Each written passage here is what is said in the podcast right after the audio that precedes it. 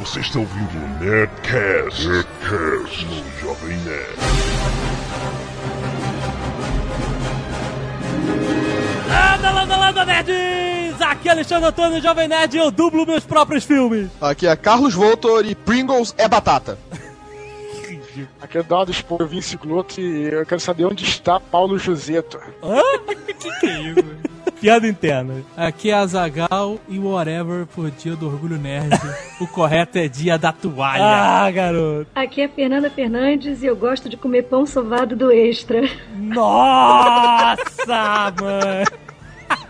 Já começamos as grandes revelações, porque esse é mais um Nerdcast muito mega boga pedido. Entrevista com dubladores, Azagal. Sim, meu. Presença ilustríssima de Fernanda Fernandes, crianças. Ela está aí na vida de nós nerds há muitos anos, cara.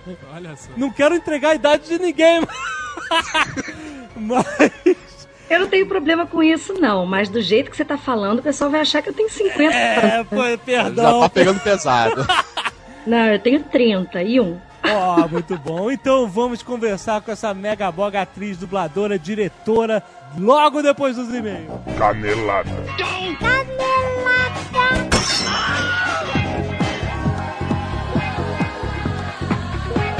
Muito bem, portuguesa, vamos para a leitura de e-mails e caneladas do Nerdcast. Pois, vamos lá!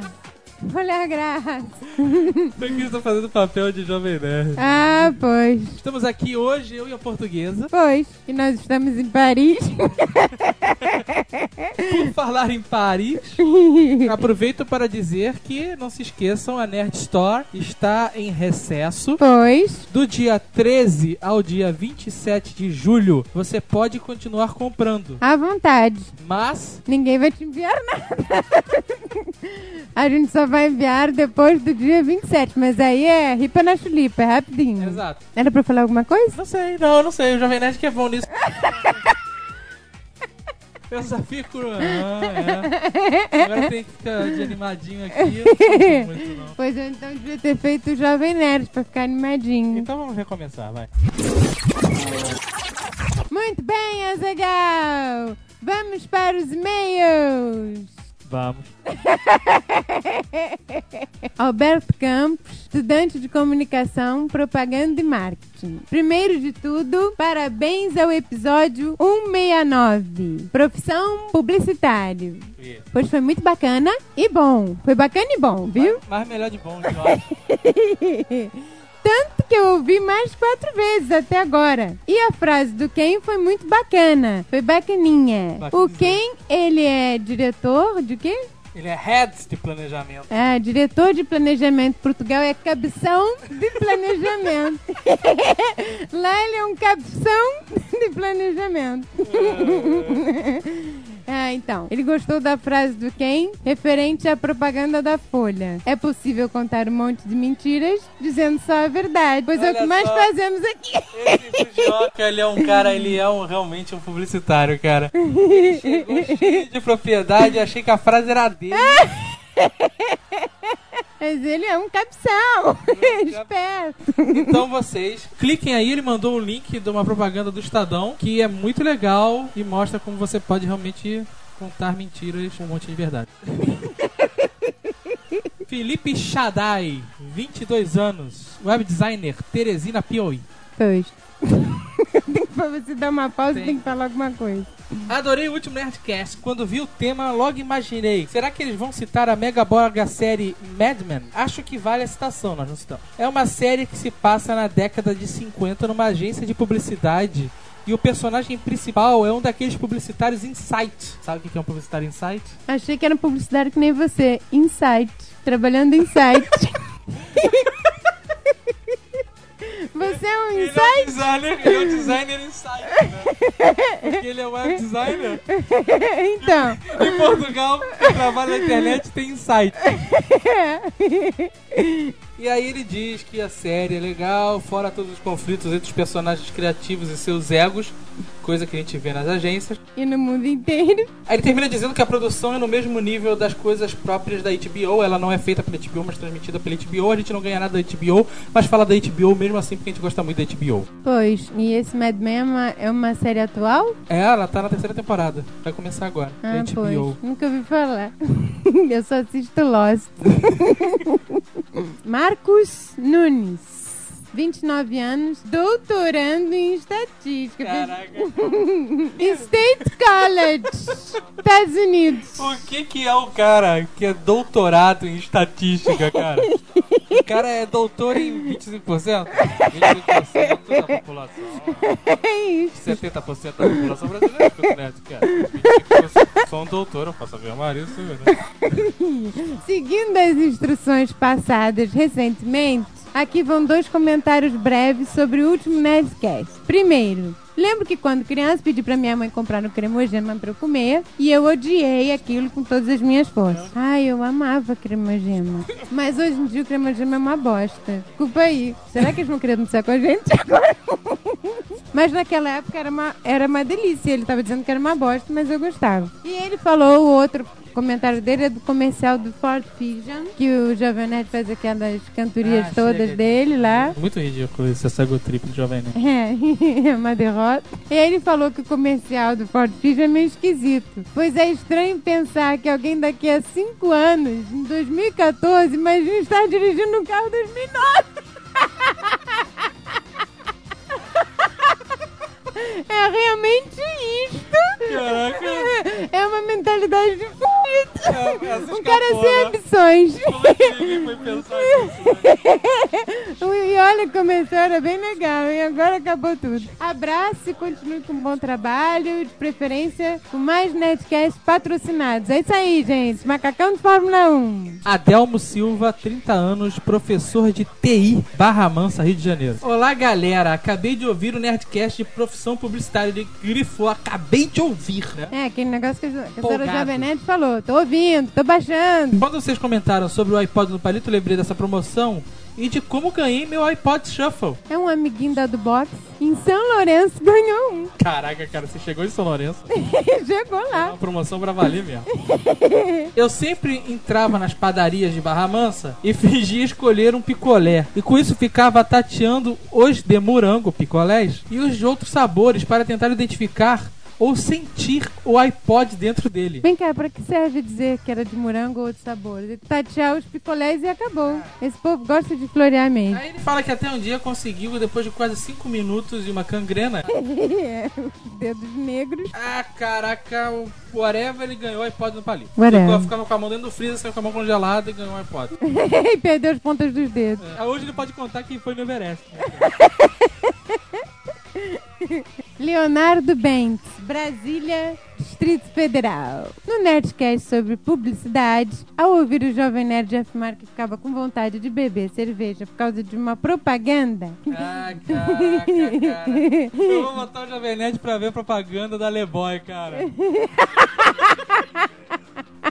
Mas olha só, se você vê uma pessoa, você está num calor, no meio de uma cabeçada, no estádio de futebol, e vê uma imagem da pessoa bebendo qualquer coisa, mesmo que fosse xixi gelado, você fica com água na boca. Meu Deus, tá geladinho. São as gotículas. Bom, ele lembrou de um texto do Luiz Fernando Veríssimo, quando viu que o Jovem Nerd era super influenciado. Caraca. Na época estava no ar um comercial da cerveja Antártica, estrelada pela Daniela Merkel. Eu me lembro desta. Olha. Eu lembro até da musiquinha. Num bar no meio do deserto, com este sotaque uma beleza. Numa tribo, num bando de amigos. Ela transforma tudo em festa, na cidade grande, na floresta. Bobeou, tomou na testa. Me dá O Veríssimo escreveu o seguinte sobre esta propaganda que a Daniela Merkel cantava. Essa coisa de propaganda funciona mesmo. Ao ver na TV a propaganda da cerveja, me dá uma tremenda vontade de comer a Daniela Merkel. Então voltemos ao Nerdcast, Jovem Nerd. Olha aí, tá malandrinha. Tá? Nerdcast. Feio.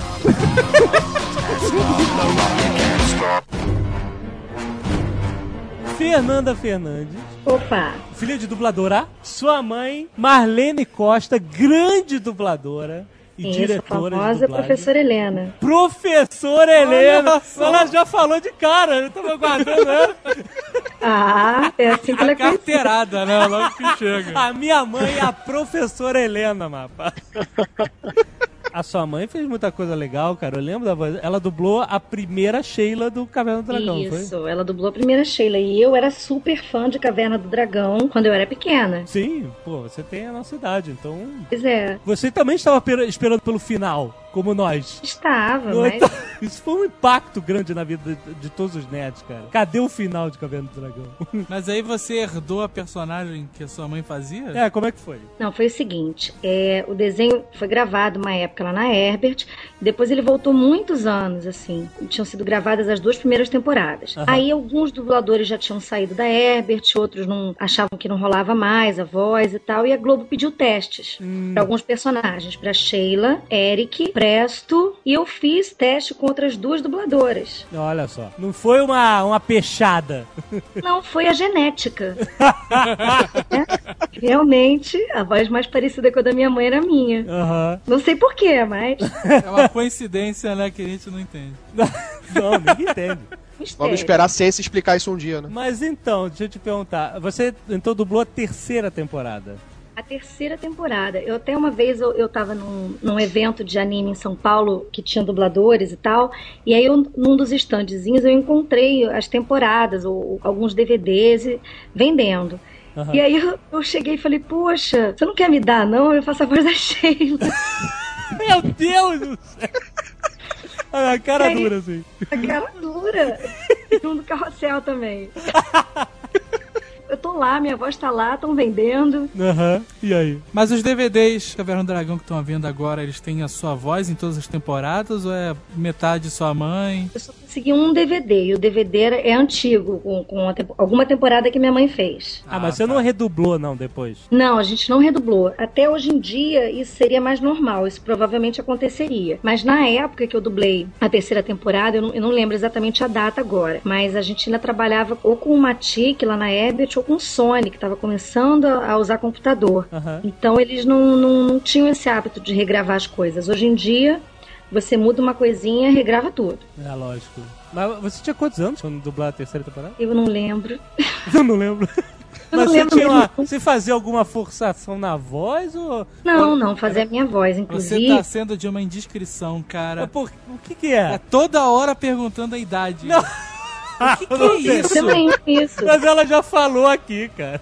Não, mas eu realmente não lembro com quantos anos eu, eu fiz o teste. Eu sei que deve ter sido de repente com 19, deve ter sido na época que eu tava entrando na faculdade, um pouco antes, 18. Ah, tá, bom. Que aí isso foi um grande hit na faculdade, né? Olha só. Ó, Imagina. Só que o pessoal me conhecia como vampira por causa do desenho. do. Olha. Ah, Mas qual foi o início da sua carreira? Foi de fato o Caverna do Dragão, assim como Não. dublador não? Eu comecei no carrossel. Olha só, onde eu queria. Agora as cabeças vão explodir. Olha, pra não dizer que comecei no, no, no carrossel, eu, eu já dublava um pouco antes, mas eu dublava muito pouco, assim, eu insistia muito com a minha mãe pra eu dublar. Eu queria muito dublar, já tinha dublado umas coisinhas, mas ela não deixava. Ela, não, você tem que estudar, não dá tempo. Aham. Só que aí, quando veio o carrossel, pela primeira vez o SBT, um- um- uma emissora, exigiu que os dubladores fossem crianças mesmo, crianças dublando crianças. Certo. Porque antigamente o hábito era adultos, né? Oh! Principalmente mulheres. Mas eu conheço aquela que fazia o Gato Félix, quem era? Não, e, e adultos dublando crianças é bizarro demais, cara. Olha, Muito. Em desenho, eu acho que rola, por exemplo. Até Não rola. sei se vocês lembram do DuckTales. Aham. Os sobrinhos eram a Miriam Fischer, a Marisa Leal e a Carmen Sheila. E ficava perfeito. Ah, lógico. Aí realmente. é, mas desenho tudo bem. Agora em filme, realmente, era uma coisa meio tosca. Nossa, aquela. Papai, não sei o que lá, você pode me comprar leite, papai? É muito ruim. cara. Você já fez voz de criança, não, né? Já. Como é que é? Quer dizer, quando eu era criança, né? Ah, hoje adulta. Olha, de vez em quando me escalam pra fazer criança, eu fico passada. É, assim, coisas secundárias rápidas ou personagens principais, assim, em grandes filmes? Não, não, nunca mais dublei nenhum personagem, não. Em filme é, live action, que a gente chama, nunca mais, graças a Deus, dublei criança. A gente tem crianças maravilhosas dublando. Aliás, eu fui professora de muitas delas, que Ó. eu dei aula de dublagem pra criança. Que excelente. Legal. Mas em desenho de vez em quando, porque assim, na dublagem tem uma coisa que a gente chama de dobra, mas que na verdade são quatro coisas que a gente pode fazer, quatro coisas pequenas que a gente pode fazer em cada produção. Ah, Então, às vezes, você tem, é, como diretora, isso também acontece comigo. Eu tenho uma mulher de mais ou menos uns 30 anos, aí tem uma de 50, e aí tem um loop de uma criança de 12 anos. aham. Como é que a gente tem que fazer? O diretor tem que baratear o custo. Então a gente junta na medida do possível, do acordo, né? Que a gente tem um acordo direitinho, que todo mundo segue. Aham. Então, às, às vezes pode cair de eu, de eu fazer uma mulher de 30, de repente até uma de 50 e uma criança de 12, no mesmo desenho. Ah, tá, entendi. Hoje em dia é é só com esse tipo de coisa, quando é dobra. Porque quem faz criança, assim, quem faz voz de criança super bem na família é minha irmã, né? Ah, é? Flávia Sadia. Olha só. Faz a voz da Lisa Simpson. Nossa, Ó. sua irmã é super. Adoro É. ela. Ele camufla? Nossa, sua irmã é super. Adoro ela. Super, super. Nossa. Eu acho que esse doido escorrega, não. A da minha irmã é super mesmo. Pô, mas que excelente. Eu não sabia que você tava na família. Foi, correu a veia. É, menos meu pai. Só meu pai que não é dublador. Mas ele é ator também ou não tem nada a ver? Não, não tem nada a ver. Trabalha com tecido. Olha só. Ó, Com tecido? Com tecido? Então vamos conversar aqui. falei, mais um fornecedor para a Nerd Store. Mas como é que é a sua voz de criança quando você tem que fazer? Ai, Olha, gente. começou o Jovem Nerd. Porra, Começa. Cara, que as pessoas querem ouvir, cara. Deus, cara. Ai, meu Deus, tá. É uma coisa assim. Oi, tudo bem? Excelente. É aquilo que eu tô falando. Bom, bom, bom não fica. Pra desenho tá bom. Mas Pra tá bom. desenho tá bom, Bom. sim. Ah, pra desenho engana, assim. Eu fiz muito uma adolescente. Um desenho que não faço mais porque as temporadas acabaram, mas que eu amava fazer, que era Kim Possible. Ah, que impossible. Você ganhou o... Como é que é? O Yamato Awards. Ganhei. Que impossible. E tinha uns episódios que era uma viagem no tempo que aparecia Kim bem pequena, tipo no jardim de infância, depois aparecia ela no, um pouco mais nova na escola, Aham. depois ela no, no tempo presente do desenho e no futuro. E aí eu fiz todas as fases dela. Ah, excelente. Então você te ia alterando a voz de acordo com cada fase. Exatamente. Sensacional. Não vai pedir, não? Não, não, não. É, muito, é muito. Não, por favor. Não, assista o filme, gente. É muito legal fazer uma É. propaganda aqui. Como se eu ganhasse, né?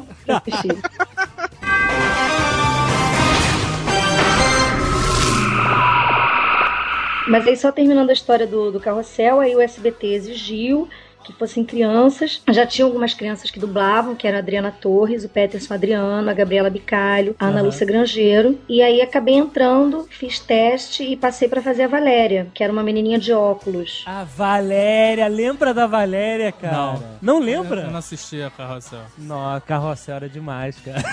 O Carrossel tinha o Jaime Balilo. Jaime Balilo, clássico. E o Cirilo.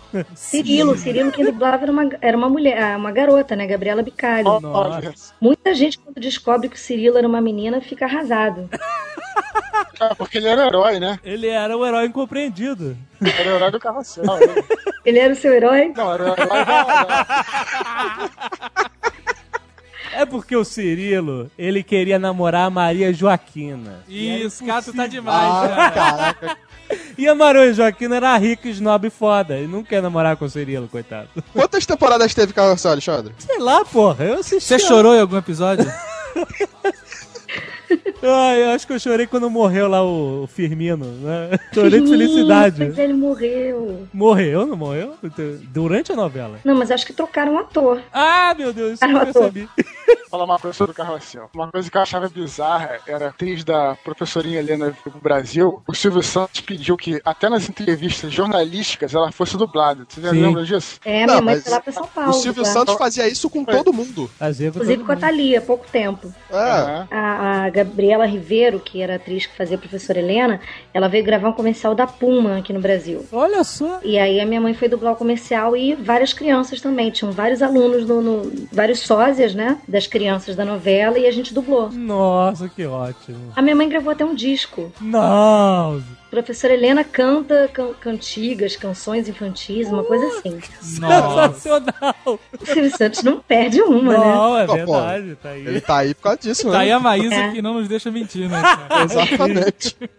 Eu tinha 12 anos nessa época. Tinha 12 anos, né? Então você 12 cons- conseguiu convencer sua mãe a trabalhar cedo. Eu já tava insistindo há muito tempo, devia insistir desde os 8 anos pra, pra dublar. Mas e aí, como é, como é que era o seu esquema? Era escola, estúdio? Escola de manhã, depois à tarde eu ia pro estúdio. E eu estudava no estúdio, depois chegava em casa e estudava. E ela tinha uma coisa também, porque naquela época a gente dublava todo mundo junto, né? Aham. Hoje em dia, vocês já devem saber, a gente grava separadamente. Separado, isso. Então você imagina, assim, 12 crianças no estúdio, né? Nossa senhora. dentro do estúdio gravando, então quando a outra tava gravando você não podia fazer barulho, mas era todo mundo super disciplinado, dentro do estúdio pelo menos.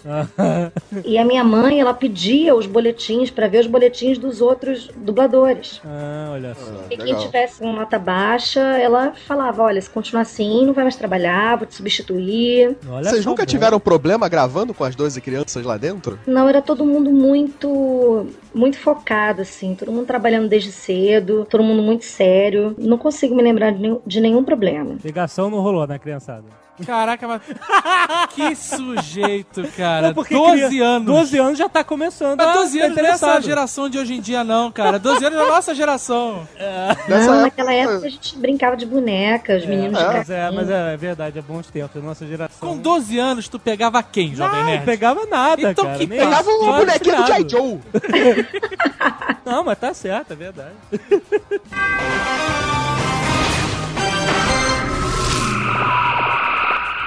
Quanto tempo durou o carrossel?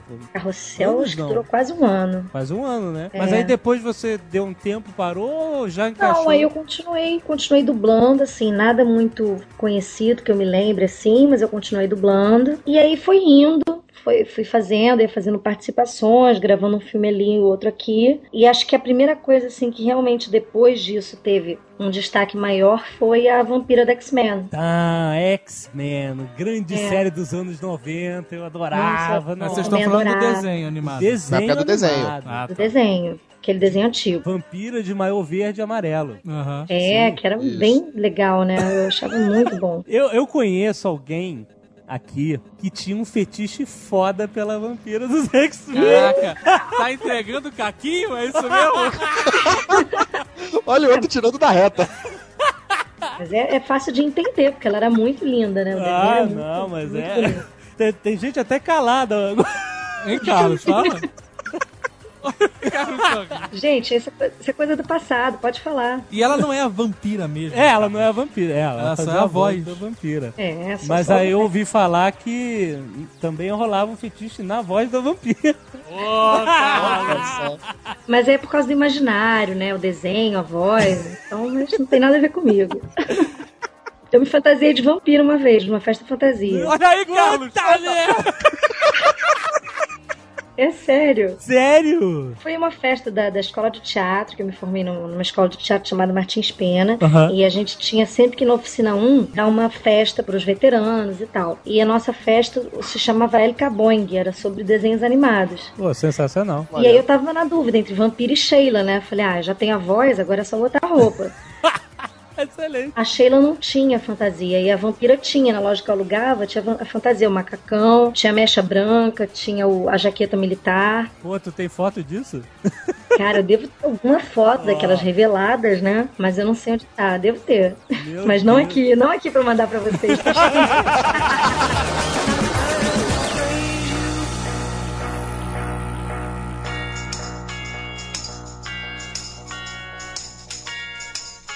Jovem Nerd tá demais, cara. Vozinha de criança, querendo foto de vampira. Não sou eu, Cara, estou representando vergonha. os Eu já ouvintes. peço desculpas os aqui de antemão. ouvintes do Isso Nerd. não acontece. Ele que entrevistou Garcia Júnior, Guilherme Briggs, não pediu foto de ninguém de maiô. Como não Não pediu pediu pra nenhum deles fazer a voz de Tem criança. foto de todo mundo na, na- na vitrine do Nerdcast. do Não Garcia, perguntou a idade de nenhum deles. Não perguntou quantos anos o, o Garcia tinha.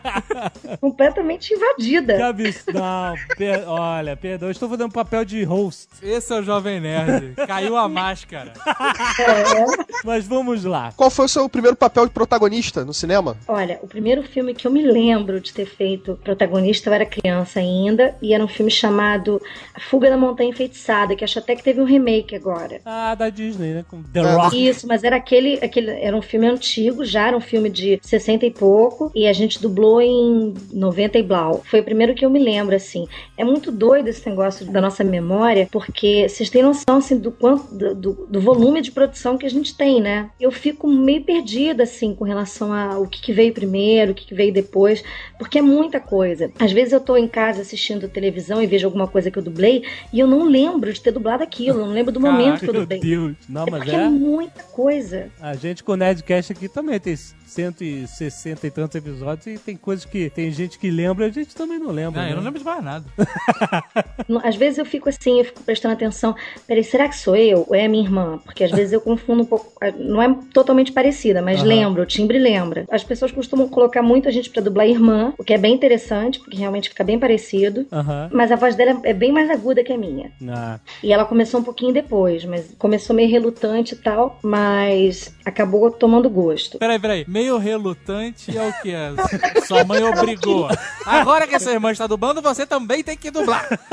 Não, não, pelo contrário, assim, na verdade, tava se precisando ainda de crianças, porque não, não parava de aparecer coisa com criança, e ela sabia dublar, mas quando ela era menor, ela não curtia muito. Depois Ah, tá. de um tempo, ela começou a curtir, e hoje em dia ela é completamente apaixonada por dublagem. Inclusive, um dia, se vocês quiserem conversar com ela, ela é uma simpatia, uma Ah. fofa. Tem que só preparar ela pro, pro Jovem Nerd. Não, que isso. que ele rapaz. é, é Nerdcast assédio. Que isso? Nunca vi homem isso na minha casa- vida, cara. Homem casado, rapaz. Eu acho melhor não mexer muito comigo. Se você for ver as personagens que eu dublo, Vampira, Electra, Sidney Bristol, Ah, é. Impossible, Mulheres Sarah fortes. Connor. Sarah Connor. Olha só. A emergência pode ficar invisível também pra Sheila aí, né? Eu sempre quis ter a capa da Sheila, sempre. A capa da Sheila é útil, cara. Nossa, imagina, fugir de várias situações horrorosas. Quer dizer, é, é- porque era, é interessante que a gente não, não ligava muito pra capa da Sheila quando era criança, porque gostava do arco, que era Ah, foda, eu sempre da achei capa. maneira a capa da Sheila. Mas a capa. Mas é o. Se você parar pra pensar na utilidade real da capa da Sheila. Ah, era- sim, é muito útil. Uma- Um Ah. arco de energia também. Sim. Ainda mais quando você pode fazer tudo com arco de energia. Exato.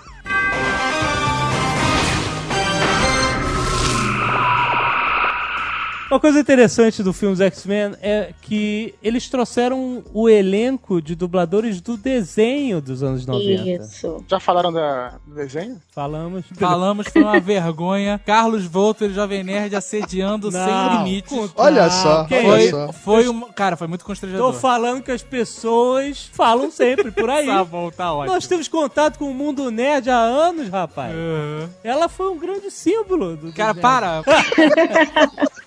Antigamente tinha um supervisor de elenco. Existia o cargo de supervisor de elenco na Herbert Richards. Aham. E na- que eu me lembre, na época do desenho, quem estava ocupando esse cargo era o Cristiano Torreão, que é um dublador também. E eu lembro que quando veio o desenho, ele quis manter o, o- o elenco, conversou com o diretor, que foi o Ricardo Schnetzer, que é a voz do Richard Gere, do Hank, da Caverna do Dragão Sensacional. né? Sensacional.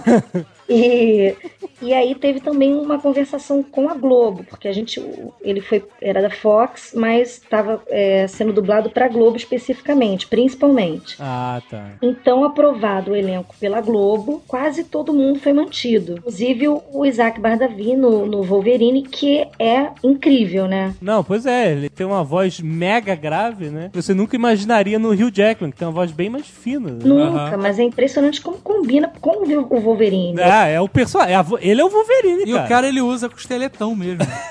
Ele usa. Costeletão Ele agressivo. faz o lifestyle Wolverine, cara. ele é demais. Inclusive disseram que o Wolverine, o, o X-Men Origins, foi dublado em São Paulo. Aham. E alguém me disse que chamaram ele pra dublar lá. Mas tinha que ser. Se não fosse outro, se fosse outro, não era o Wolverine. Mas teve muita polêmica, muita gente na época de dublagem mesmo falou: Poxa, mas não tem nada a ver, a voz é muito pesada. E outros personagens. Agora a Jean Grey manteve também, foi a, a Lush. Sim, sim. Mas eu lembro, Magneto, Professor Xavier, todo mundo. É o Ciclope que não, não deu. Porque o Ciclope no desenho, quem dublava era o Dário de Castro. Uma voz muito mais pesada, não ia ter menor condição de ficar no James Marsden. Aí não ia dar mesmo. É verdade, que é um molequinho. Ah, franguinho. Um franguinho.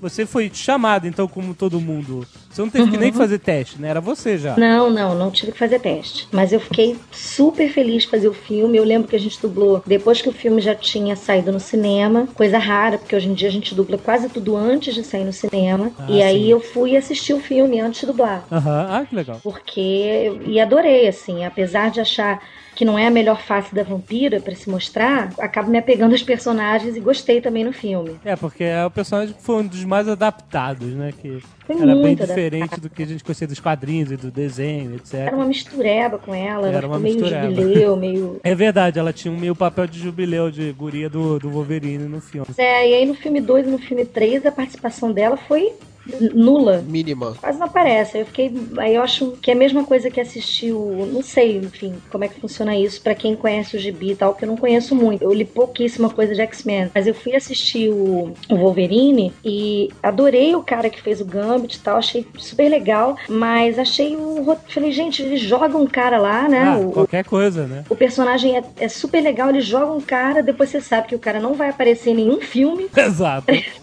fica parecendo que é uma préviazinha, né?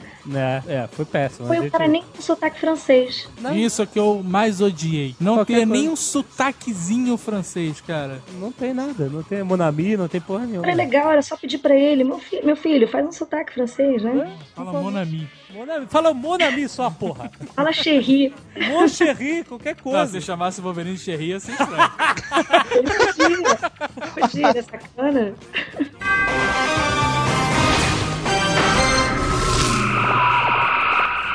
Todo dublador tem as suas frases ou falas que ficam marcadas. Você tem alguém que ah, fala, fala dessa, essa frase e tal ou não? Ninguém fala. Olha, não tem muito, não tem assim coisas muito específicas. Quando as pessoas ficam sabendo que eu dublava Sheila, aí as pessoas pedem pra falar alguma coisa da Sheila. Aham. Aí normalmente eu falo Bob, eu grito Bob, né? Que as pessoas já, ai, ai meu Deus, ficam loucas. Como é que é? Que é muito simples, é assim, Bob! Olha só. Excelente. Aí eu falo uma coisa que eu nem sei se a Sheila falava, mas todo mundo acha que falava, porque Ah. as pessoas gostam. Ah. Que aí eu falo assim, mestre dos magos, ah não, ele sumiu de novo. Sensacional. A Uni não sobreviveria no nosso mundo também. Isso, né? Isso, não, você sabe que quem fazia. Porque a Uni de vez em quando ela falava, vocês lem- lembram disso? Falava? Sim. Ela Hã? tinha umas palavrinhas. E aí quem fazia a voz dela era o cara que dublava o Bob, Nossa. Caraca. que era o diretor do desenho. Ela falava o quê? Às vezes falava alguma coisa, chamava pelo Bob. E isso, ela soltava umas palavrinhas assim de vez em quando. E tem uma coisa na, na dublagem que é o ME, né? A fita, o Magic Effects, a, a fita de música e efeito. Então, às vezes, eles mandam umas coisas pra gente sem o ME. Então, pode ser que também isso acontecesse, de faltar uma, uma reação da Uni, Sim. uma coisinha da Uni, e, e aí o diretor fazia. Ah, eu sei, fazer aquele.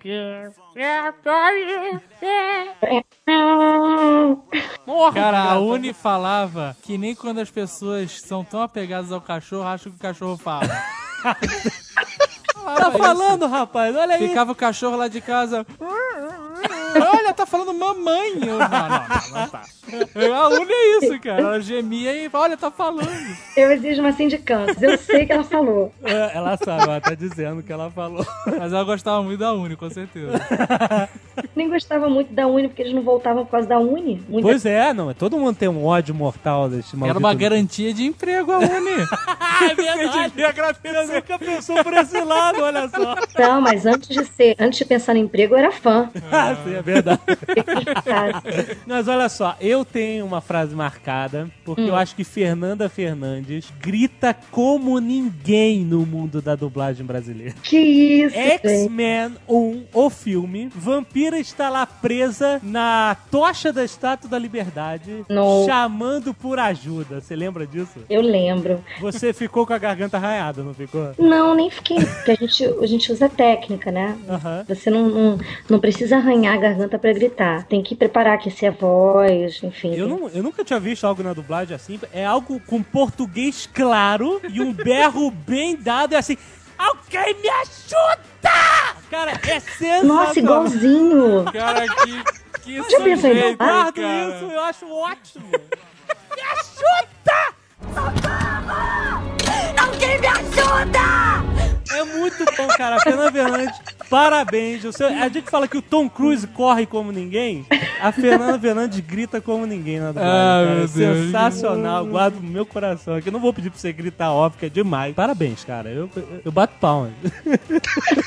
não é sério, cara. Quando a pessoa faz um negócio muito bem, você tem que falar, cara. Mas da época da vampira do, do desenho animado até a época do filme, a sua voz mudou um pouco, não foi? Você Não, você não pois fez é, uma eu- operação na garganta? Eu não fiz uma, coisa cirurgia, assim? não, eu fiz uma cirurgia nas cordas vocais. Uhum. Eu tinha desvio de septo e eu não respirava bem. Então isso foi deixando a minha voz rouca demais, muito cheia de ar. Mas pelo próprio trabalho, pelo uso da voz constante. Também, assim, eu acho que talvez tivesse demorado um pouco mais pra ter problema se eu não trabalhasse com a voz. Aham. E aí, em 98, eu operei o desvio de septo e em 99 eu operei um calo nas cordas vocais. Nossa. Nossa. E aí eu fiquei um mês sem falar. Eu lembro que eu tava na faculdade nessa época e eu tinha que pegar van, pegar ônibus e eu andava com um bloquinho. Nossa, cara, um mês sem falar, cara. Caraca. Um mês, não podia abrir a boca, quer dizer, só podia falar no consultório da fono. Nossa, mano. Hoje em dia tem aquelas plaquinhas de, de anime, né? Pois é, Facilitaria bastante, né?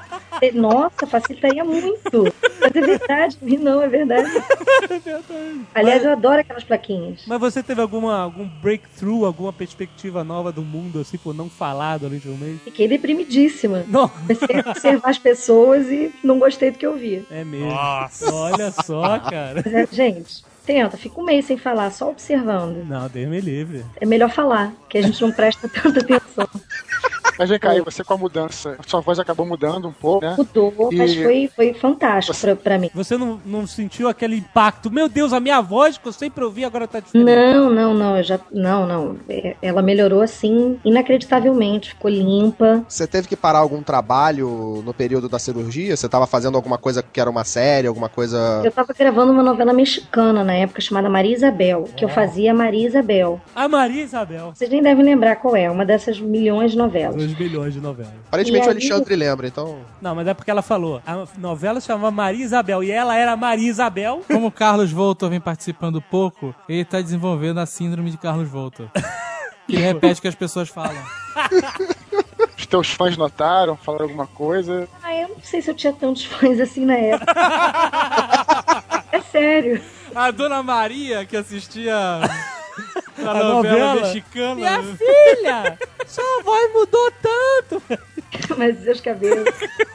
Mas foi uma mudança para melhor, assim, me possibilitou fazer vários papéis que talvez eu não tivesse feito antes com a outra voz, que ficava muito marcada. Olha só, você Excelente. teve duas vozes na sua vida. Ganhou uma segunda voz. Né? Um upgrade. Um upgrade grande de voz aqui, mas fiquei bem satisfeita com a cirurgia.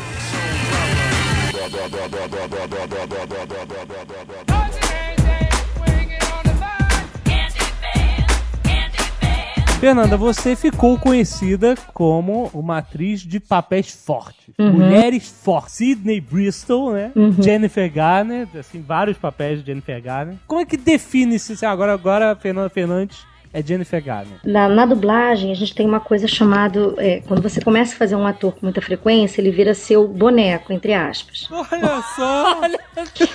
Sensacional. O Triggs não falou nada disso, não? É, Falou. Briggs esconde o jogo pra caramba. Ah, não. Falamos mais É. É que na verdade eles cortaram essa parte da entrevista do Biggs nas outras Ah, vezes. Aí querem que você. Não, ele não falou, sem, sem brincadeira, ele não falou de boneco, não. Pelo menos esse termo ele não usou. É, esse termo é novo pra mim. É um, termo, é um termo muito específico, a gente usa só em dublagem. Eu não sei de onde veio, mas eu sei que é assim. é, Por exemplo, a, a Jodie Foster é a boneca da Miriam Fisher. Olha, Só que loucura bizarra. é o meu boneco. Tem vários bonecos, rapaz. Pra gente é uma coisa que ficou no jargão e, e uma coisa normal, a gente Aham. usa muito. E eu comecei a dublar Jennifer Garner, por exemplo, eu tinha dublado ela naquele filme Cara, Cadê o Meu Carro? Aham. Ah, sim. Ah, sim. Com Ashton Kutcher. Ashton Kutcher, Ashton Kutcher. filme filosófico. A ótimo. Demi Moore é a boneca dele. Ou ele é boneco da Demi Moore. É verdade. Na verdade, eu não sei.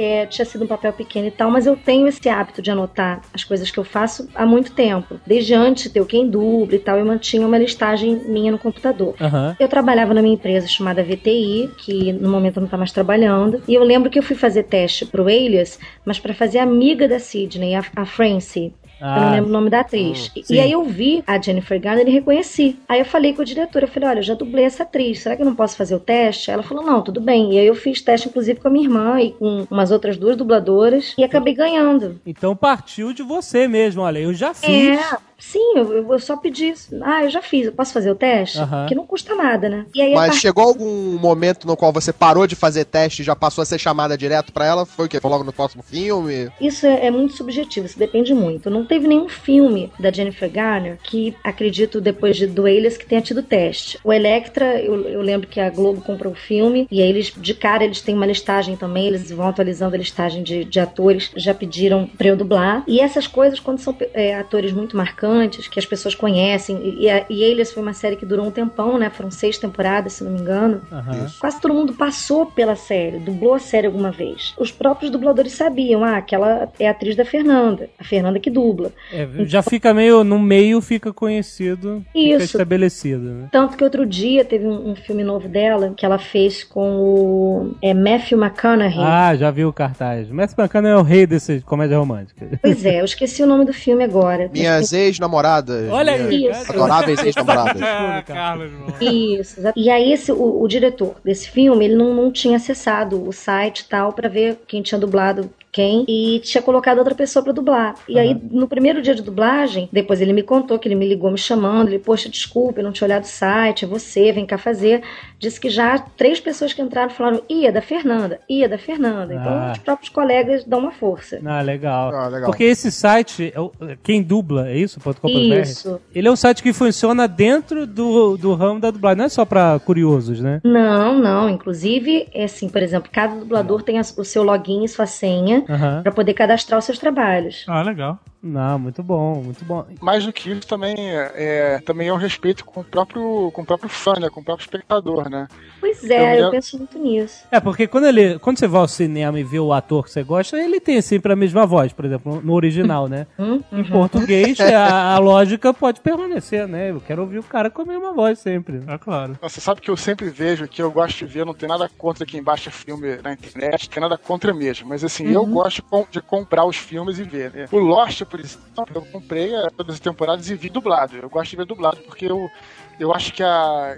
eu não pego totalmente o inglês, e na minha opinião, eu adoro filme dublado, porque a legenda, pra mim, eu perco, eu perco a expressão dos atores. É, porque a gente fica lendo, né? Aí o Lost, o que aconteceu? Eu vi todas as temporadas dublado, de uma temporada pra outra, da primeira pra segunda, da segunda pra terceira, mudou vários atores. Uhum. Então, quer dizer, isso pro espectador É é um pouco. É, é, é ruim, né? Então acho que isso também é um, é um certo respeito com o próprio, com o próprio espectador, né? Isso é super normal. O Lost foi alguma coisa que, que deu errado em São Paulo e mandaram a série aqui pro Rio. E aí trocaram todas as vozes, né? Passaram a ser dubladores do Rio. Mas é, é muito doida essa coisa do costume, né? A gente acostuma muito com as coisas. Uma série, por exemplo, que as pessoas talvez hoje em dia tenham acesso à série legendada, que é o Barrados no Baile. Mas na minha época, na época que eu assistia, todo mundo via dublado, na Globo. Errou.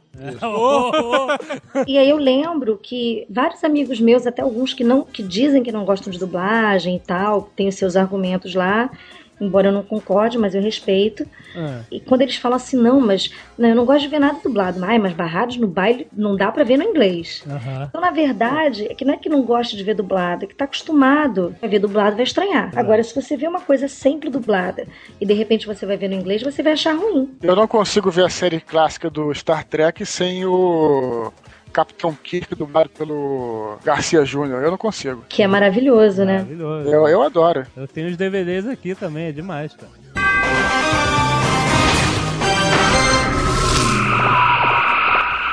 Dublagem brasileira, eu acho que é a que trabalha tenta tornar o mais imperceptível a dublagem. Uhum. É natural. Você, você ouve aquilo, absorve e parece que tem um profissional ali falando por cima do outro. O dublador É, ele tem que ele tem que abrir mão do ego. Eu, eu penso assim, abrir mão do ego e se colocar a serviço daquele ator e Aham. tentar fazer o mais parecido possível com o original. É assim que eu tento fazer todos os meus trabalhos. Eu, eu concordo com você, eu também acho que deve ser muito próximo do original, mas nem todo mundo pensa assim, né? Por exemplo, e nem, nem necessariamente é, isso é ruim ou bom. Por exemplo, o Guilherme Briggs é um cara que é o contrário, né? Ele gosta de criar, gosta de modificar e tudo, né? Sim, mas Então- aí tem, tem várias coisas que ele faz, muita coisa que ele faz que é maravilhosa. Que eu não acho que seja ruim você criar, mas eu eu tenho muito essa coisa do de ser fiel à obra. É uma característica minha. É claro que se o diretor me pedir pra fazer uma coisa diferente, ou se o cliente pedir, ou se o original for é, uma coisa tão ruim que não vale a pena, né? é, Você manter, isso acontece algumas vezes, mas eu tenho isso pra mim, isso é, é meio que uma filosofia. Porque eu penso assim, uma pessoa que vê um filme no original, tem, tem uma atriz que de vez em quando eu dublo,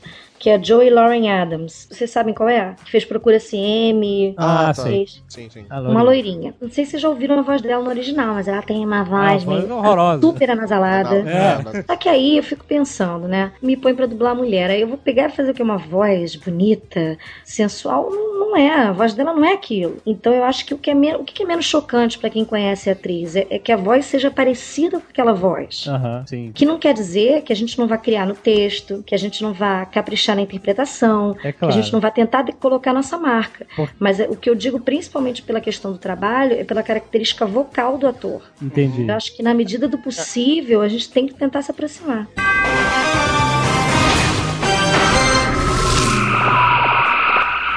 Bocas em inglês, é, o inglês tem essa característica deles abrirem muito pouco a boca, né? Aham. Então, e acaba que dá pra você encaixar praticamente tudo. Agora, é, inglês da Inglaterra, francês, italiano, espanhol, quanto mais parecida a língua for com o português, mais difícil é de dublar. Ah, olha, Olha só. só. É mesmo. Muito, muito difícil, porque é muito parecido. Então, tudo que ficar fora vai ficar muito evidente. Não, excelente. Que é a questão das novelas mexicanas, que o pessoal fala, ah, a novela mexicana é mal dublada. É claro que tiveram novelas mal dubladas, mas a principal questão é que não tem como, como são idiomas diferentes, tem uma hora que a gente não vai poder usar a mesma palavra que eles. E aí aquela palavra vai estar lá evidente, por exemplo, eles, falavam, eles falam muito maldito, né? Na novela mexicana. Maldito, é o maldito. Pois é, e a gente não costuma usar isso aqui. E aí, às vezes, está lá em close, né? Maldito. Maldito! E aí o pessoal fala, ah, tá mal dublado. Não, não tá mal dublado, a gente só não quer falar maldito. Mas aí vocês falam o quê? Desgraçado? Normalmente. Mas se, se você pensar, maldito não é o xingamento que a gente usa, né? Não, não, não, Não. não, com costume, não, Você tá com raiva de alguém, você pensa, que eles pensam muito, né? Aquele maldito. um grande desafio dublar espanhol. Eu adoro dublar espanhol.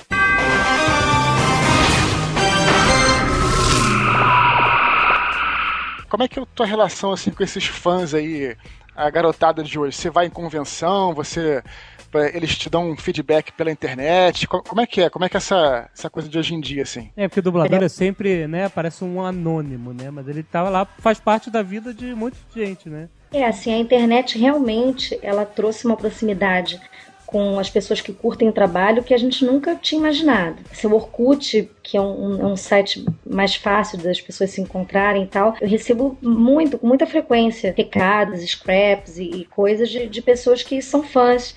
E é, um- é super tranquilo. Normalmente, às vezes é, é, acontece de gente mais nova falar, mas normalmente é gente mais velha mesmo, de 20 anos pra cima. Mas é muito interessante. Aí tem aquelas coisas da comunidade do dublador, né? Aham. Aí tem, e aí você abre um dia e vê que tem lá 1.200 pessoas na, na sua comunidade, entre aspas, né? Aham. Que alguém fez. Sempre que eu posso, eu respondo, enfim, tento corresponder, porque pra gente é, é um prazer, né? Saber que seu trabalho está sendo admirado, que, que as pessoas curtem. Mas acontece muito assim de, de pai e mãe que me conhece, ou, ou conhece alguém que me conhece, sabe que eu dublo. Eu já liguei pra várias crianças, como aqui Impossible, como a Cinderela. Olha, legal. Legal. É, pra, pra mil coisas. Desde desejar feliz aniversário até falar pra estudar. Ah, faz tudo, rapaz. É tipo isso, ah, senão vou ficar Aí, aí é a Alexa que liga, né? Senão corta a cabeça, né? vai da criança, pode. Ai, que excelente. Mas ah, você já teve alguma mensagem de fã de dar medo, assim? Caraca, estou Foi com maluco, medo desse maluco. Cara, já, já tive história de fã maluco sim. Mas eu prefiro Cara, nem falar, porque eu tenho medo mesmo. Meu Deus, cara.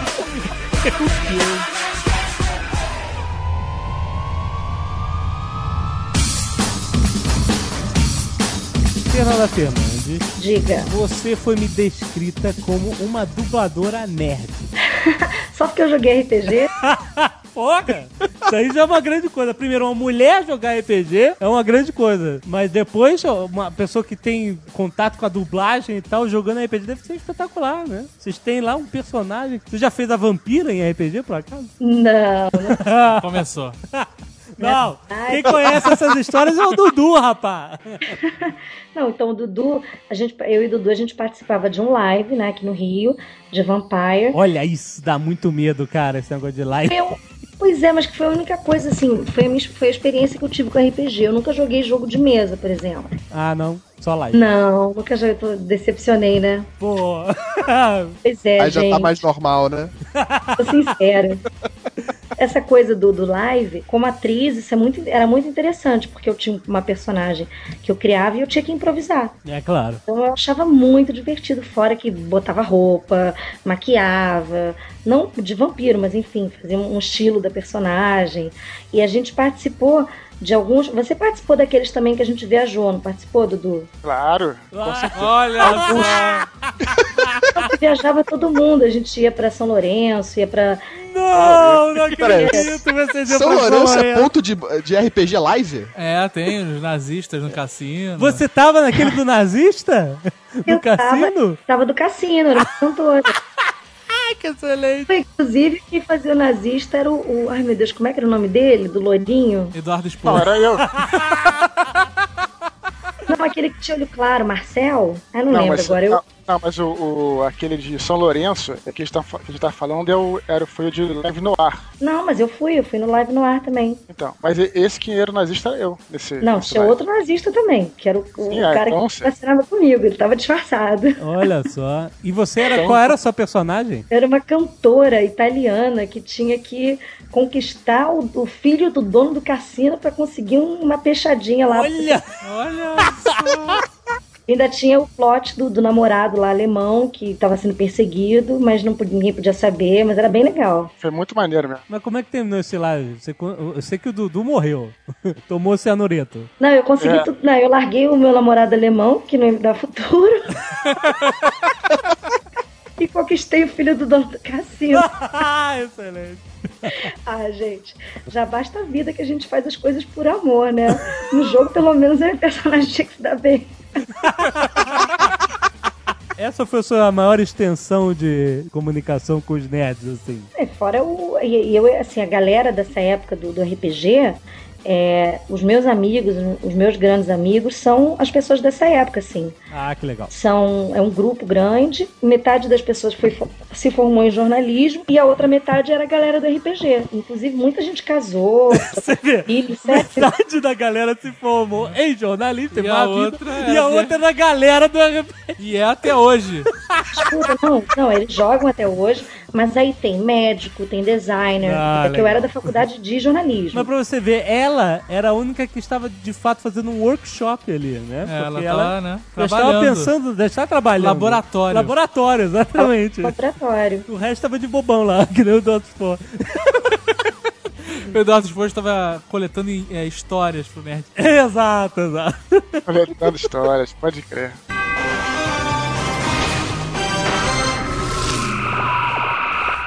Mas falando em nerd, você tá dublando a Kaylee Cuoco no Big Bang Pois Theory. é, pois é. Quando eu contei isso para alguns amigos meus nerds, eles, nossa, eles não acreditam. A primeira Ah. Sheila, agora o Big Bang. Excelente, Rainha cara. dos nerds. Mas eu imagino, eu imagino que deva ser um trabalho complexo o Big Bang, porque é muito termo técnico, física, É. partículas e essas coisas. Mas como é que é? Coisa bem legal. Tem uma a tradutora, não- infelizmente não vou lembrar o nome dela agora, mas ela pesquisa tudo. Ela sempre põe nota de rodapé. Aham. E tem, tem assim, os meninos que dublam, o Gustavo Nader, que faz o Leonard, o, o Sérgio Cantu, que faz o Sheldon, Aham. eles são super aplicados. Então, é, quando tem qualquer tipo de dúvida, eles estão pesquisando, a gente olha na internet. É, é, o grande lance, assim, quer dizer, na- com a Penny não tem nenhum problema com essa coisa de física, né? É, porque, Porque ela não fala é nada a disso. normal da série. Mas tem muita coisa de referência. é- é, tem uma coisa interessante que ela vai pegando umas coisas do, do- dos meninos, né? Aí outro dia, não sei o que ela tava falando pra alguém assim. Não, porque É, a pessoa cria um escudo. Como não sei quem, Jornada nas Estrelas. aí ela parou e falou assim: ai meu Deus, por que, eu tô falando isso? e aí, mas as coisas das referências e a, a- a outras séries e livros e coisas e gibis é tudo super pesquisado. Quem dirige a dublagem é a Priscila Morim, que é uma super dubladora também, que faz milhões de coisas. E ela é muito, uma diretora muito cuidadosa. E os meninos têm carinho aberto, né? Tem o, é o Gustavo Nader, o Sérgio Cantur, o Zé Leonardo e o Manolo. Aham. Então, pelo menos quando eu vejo, assim, eu, eu, só vejo as partes da Penny, né? A gente não vê o filme inteiro. Mas eu tô sempre ali bisbilhotando o script, porque eu acho a série muito divertida, fico lendo as outras cenas em que eu não tô. E a- a- realmente a- o trabalho da tradução aí, nesse caso, é, é fantástico. Quem for assistir dublado pode ficar tranquilo, que vai estar bem bonitinho. Excelente. Agora, você, até como diretora e como dubladora, assim, às vezes tem alguns termos, ou sei lá, vem uma piada que só tem graça em inglês, né? Por exemplo. Você tem que adaptar. E às vezes o tradutor não adaptou direito. Assim, o quanto eh, vocês podem alterar aquela tradução que está documentada, assinada, carimbada, etc., na hora do estúdio mesmo? Olha, pelo menos aqui, assim, o hábito que a gente costuma ter com quem eu trabalho, como eu trabalho, a gente tem aval total para mudar a tradução, a não ser que. Mas tem, tem uma questão de bom senso, né? Aham. Você pode mudar a tradução, mudar o texto, contanto que você não mude a história do filme. Sim, sim. É o plot central, ou não crie uma coisa que não exista. Agora, com relação a piadas, esse tipo de coisa, a gente tem liberdade total para mudar. A não ser também que a piada tenha se refira a alguma coisa da história do filme. Entendi. Aí fica complicado, mas a gente muda o que for possível. O grande desafio é tornar coloquial, é aproximar da gente. Então, é, não tem essa, essa coisa do ah, não pode mudar, a tradução está documentada.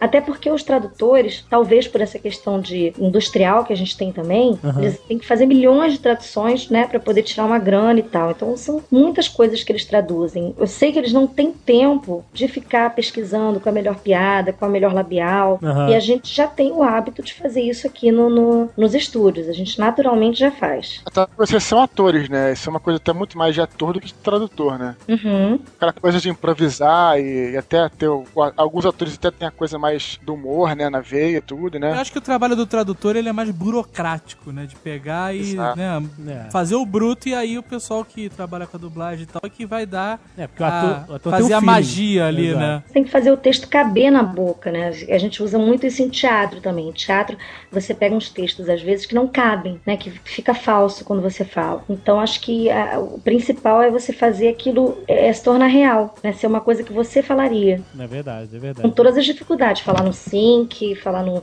na, na interpretação que o cara lá tá fazendo, né? Ser o mais fiel possível com relação à, à obra nesse sentido do clima e tal. Mas aproximando pra gente sim, né? Eu acho que é bem legal.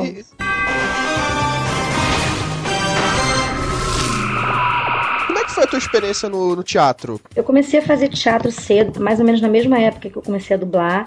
Aí eu fazia cursos, vários cursos livres, fiz Laura Alvim, tablado, Laura Alvim. Laura? Laura Alvim. Olha só, portuguesa e a senhora Jovem Nerd também fizeram Também Laura Alvim. Deve ter sido na mesma época. Será? 90. Ó, 90, é, foi, por ali. Foi? Com a, com a Mel Lisboa também? Ela Não. fazia Laura Alvim. Ah, então, que elas fizeram na mesma época da Mel Lisboa. Eu entrei numa, numa escola de teatro é, profissionalizante, que foi onde eu me formei. Ah, entendi. Quer dizer, você começou dublando, mas você já eh, se apaixonou e foi procurar a formação. Já, já queria, assim, já não, não tinha muito jeito. Só na época de, de faculdade que eu não quis fazer a faculdade de teatro, que eu sempre achei muito confuso, horário muito amplo. Aham. É, e eu preferia a escola profissionalizante, que era mais, era mais conciso e eu achava um pouco mais sério. Mas ela te dá o mesmo, a mesma capacidade documental, assim, ah, eu posso, eu sou uma atriz, eu Uma atriz posso. formada pela Escola de Teatro Martins Pena. Ah, sim. Que é muito legal, será todos os dias, de seis e meia às onze da noite, dois anos e meio, e era bem mais severo do que faculdade, porque faculdade tem aquela coisa, você assina a lista, alguém assina pra você, É, né? é. E lá não, lá era, lá era escola estadual, então se você tivesse 20% de falta, você era reprovado. Na, onde eu estudei, que tinha teatro, era um oba-oba. Tô falando, é verdade. Era um oba-oba miserável, cara. O pessoal do teatro vivia na rua, É, no porra, shopping. no shoppinho. E Na você verdade, não, onde, onde você estudou, onde a gente estudou, né? Bom, acho que o Alexandre também estudou lá. é, não era só o pessoal do teatro, era quase todo mundo vivia só no shopping. né? É isso aí. Tô falando do pessoal do teatro. Dave ficava do lado de fora dando nota para as mulheres que passavam. lá no Olha aí! Olha Revelações aí! constrangedoras. que maravilha, cara.